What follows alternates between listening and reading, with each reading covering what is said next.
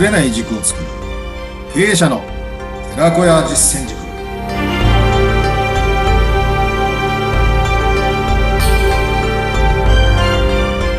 いかがお過ごしでしょうか？こんにちは。インタビュアーの水野紅子です。こんにちは、東京実践塾の斉藤です。さあ斉藤さん。いろいろともうたっぷりとありがたいお話伺っておりますけれども い今日もよろしくお願いします。よろしくお願いします。今日どんなお話になりますか？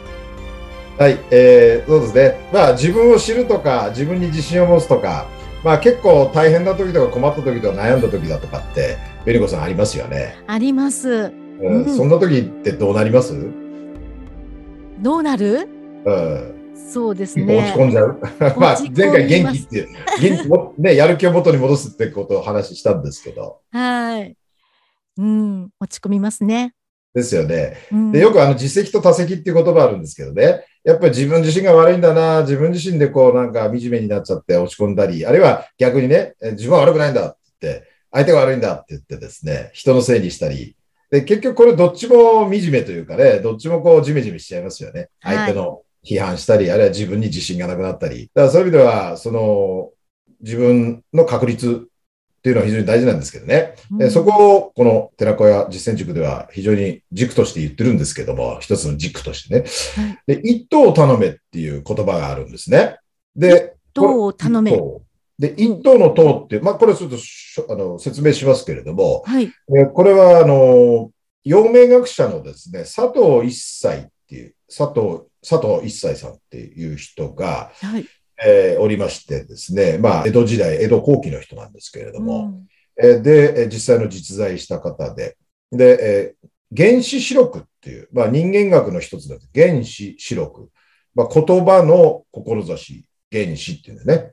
えーその視録って言いますと、4つの目録っていう意味でね、原子録、原子視録っていうのを書いた中での言葉なんですね。で、あの、西郷さん、西郷南州、西郷隆盛いますよね。えーが、この佐藤一切のえー原子視録を座右の銘にしてですね、自分のその生き方とか、まあ、あの当時って当然ね、大変な時期ですし、死ぬか生きるか、やるかやられるかっていう時代でしたよね。激はい激動の時代でしたから。えーそんな西郷さんが自分自身を、まあ、きちっと持って見つめ直すというところで、あの言われた言葉なんですね。で、この、えっと、簡単な文になってますんでね。一頭を下げて、引っ提げてね、暗夜、暗闇を行くと。で、暗夜、暗闇を憂うることなかれ、ただ一頭を頼めっていう言葉なんですよ。うんちょっと何のこっちゃってことですけど、とあの一頭っていうのはですね、いわゆる一丁の提灯って 言うんですね。暗い中で、その提灯をぶらさぶら下げて、暗闇の中で明かりを照らして、はいこう、道を歩いていくっていうシーンとかって、よく時代劇なんかであるじゃないですか。ありますねでまあうんえー今日で言えば、まあまあね、懐中電灯っていう意味だと思うんですよ。うんえーで、まあ、あの、暗闇ですからね、夜道。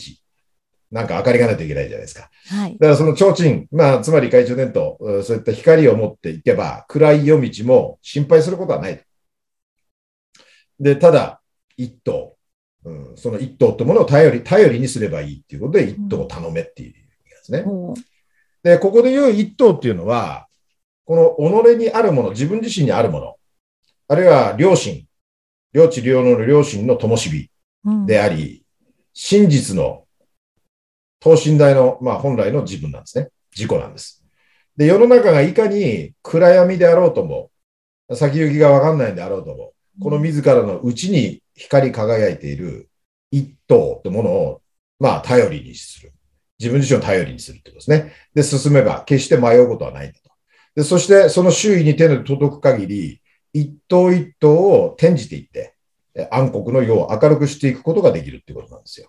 うんこれはですね、私のあの、師匠である、あるいは空手の先生である、まあ森先生っていらっしゃるんですけれども、その人からいただいた言葉なんですね。そこからまあ佐藤一切さんをよ私は、あの、座右の書にするようになったんですけれども、うんうん、まあ自分がこう独立するとか、あるいは何か事業を新しくするとかって言ったタイミングでしたんで、はい。まあメンターである師からの言葉なんで、余計えーしみ、しみる、う覚えてる言葉なんですけどね。うん。つまり、夜道を歩くってあんまり今時ない、キャンプでも行かない限りないとは 思うんですけど、えー現代の中でもですね、自分の生き方とか生き様とか、あるいは方向、自分のキャリアとかでもいいんですけど、えーどうしても霧にかかっちゃうっていうか、先行き見えない時ってあるじゃないですか。ありますね。そういううん夜道であり、わからない時であっても、自分自身を、自分自身を頼りにすればですね、あ自分自身をなくさないで、えー心の中にある一頭というものをですね、えー照らしていけば、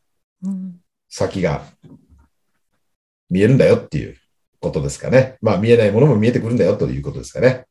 こうしたいって思っている自分をちゃんと信じてしっかりとその思いを持っていれば大丈夫ってことですか？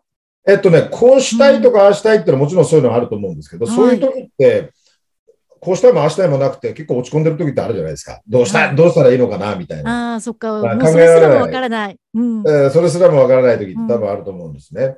でそうなると精神的にも弱くなるし、うんどうしても後ろ向きな部分になりますから。えーただ、なんていうんですかね、もっと究極言うとね、サムシンググレートっていう言い方を、あの、村上教授ね、あの、筑波大学の元教授さんが、教授の村上さんが、先生が言ったんですけどね、やっぱ自分の中に神がいるんだよ、あるんだよっていうことですね。その自分の中の神というのは、困った時の神頼みという意味じゃなくて、はい。えーやっぱりこの世にあの生を受けて生まれた以上は、あー何らかの目的なり、何らかの使命感を持って今いる。で、今いるってことは、やっぱり産んでくれて感謝ですし、うんまあ、祖先とつながってんだなってことが一つあるわけじゃないですか。でそういう自分をあ頼りにする、自分にもっと自信を持つっていうか、うんあありがたい。で、ありがたいっていうのは、あること、うん今あることが難しいって書くじゃないですか。うん。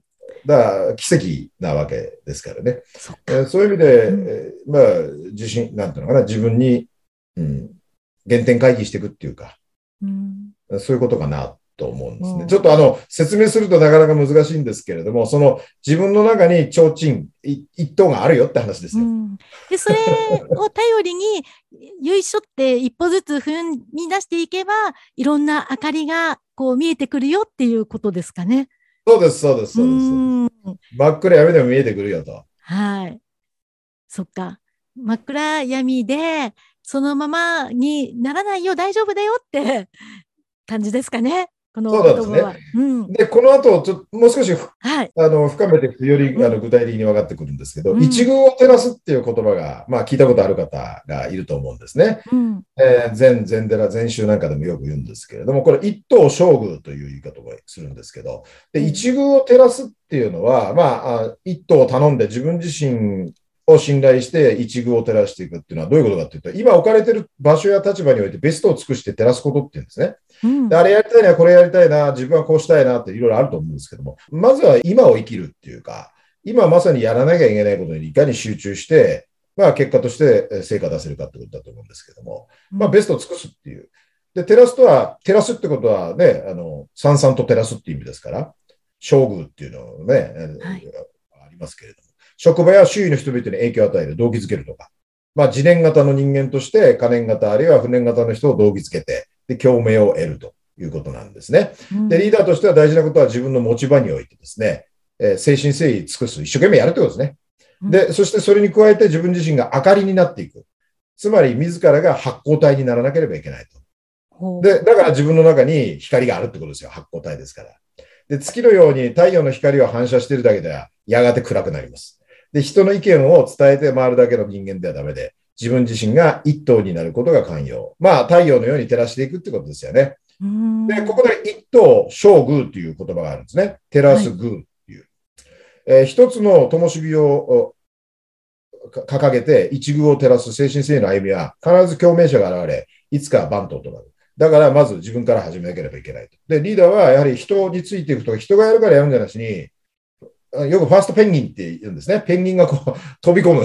えーその、それがリーダーなんですね。一番最初にファースト、飛び込むファーストペンギンが。はい。うんやらないから、誰もうん未開の土地であっても飛び込んじゃうっていうね、うんえーまあ無謀っちゃ無謀ですけども、ただみんな、みんなそれに釣られていくわけですよ。うんみんながやるからやるよとか、赤信号をね、えーみんなで渡れば怖くないじゃ困るんですけども、えーそういう子っていうか、自分自身を頼りにして、えーで、やっていくと、これよく言うんですけど、1頭が10頭になるんですよ。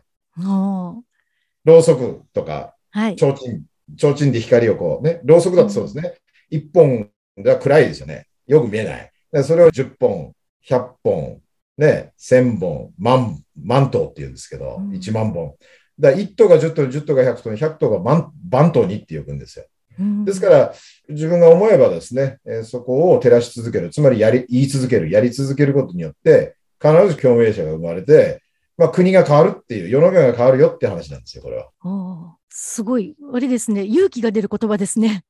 そうです。勇気出るでしょ？うん。うんだから、この一頭を頼めっていうか、自分自身の提灯が非常に大事なんだよってことです。あーあで、必ず誰かが見てるし、ー。はい共鳴者が現れて。うんで、100人のうち99人が敵であってもね、ややり続ける中で共鳴者が、で、3人でチームになり、うんあるいは2割、1割、2割、1割が2割になって、で、2割の人間で世の、その、組織とかチームが変わってくるって話じゃないですか。明かりをちゃんと灯し続けるのが大事ですね。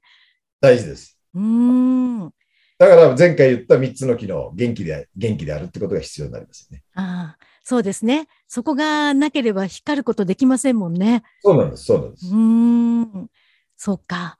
でも、それをすると、ちゃんと広がっていくんだよって思うと、光ろうって思いますね。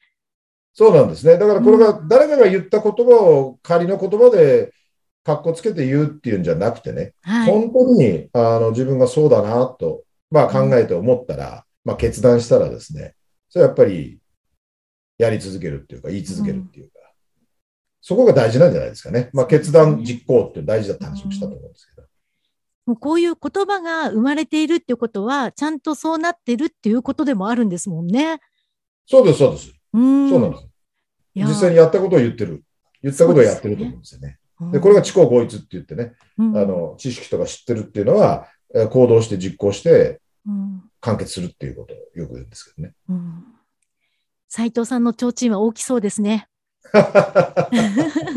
大きいだけじゃなくて、もっとね、あの、光り輝かさなきゃいけないと思うんですけど、まだまだいきますか？